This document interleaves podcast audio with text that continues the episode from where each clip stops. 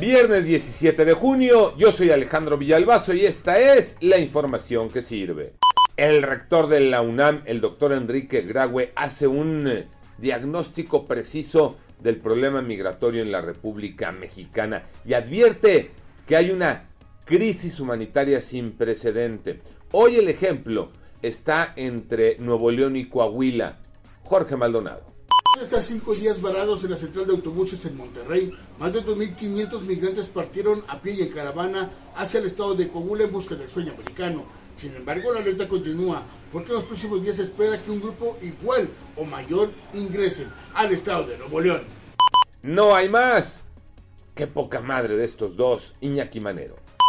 Gracias, Alex. Sí, efectivamente, un caso indignante. Yo, la verdad, no entiendo qué puede pasar por las cabezas de este par de miserables, pero bueno, durante mucho tiempo vecinos escucharon a una niña que lloraba. Le dieron parte a la policía. Los agentes tuvieron que saltar una barda para rescatar a esta pequeñita de tres años que su mamá y su padrastro encerraron en un tinaco. María, Lucila y Javier ya están en la cárcel esperemos que por mucho tiempo. Se les acusa de violencia familiar.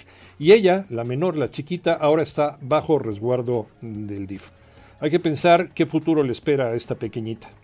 Apréndanse y recuerden este nombre para siempre. Juan Toscano. ¿Por qué Tocayo Cervantes? ¿Por qué?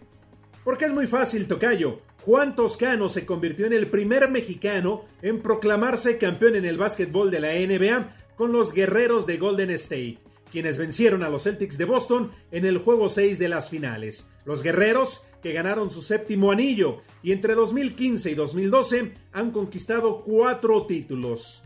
Hay que reconocer y aplaudirle a Juan Toscano en un camino que en su momento abrieron Horacio Llamas, Eduardo Nájera, Gustavo Ayón y el mismo Jorge Gutiérrez.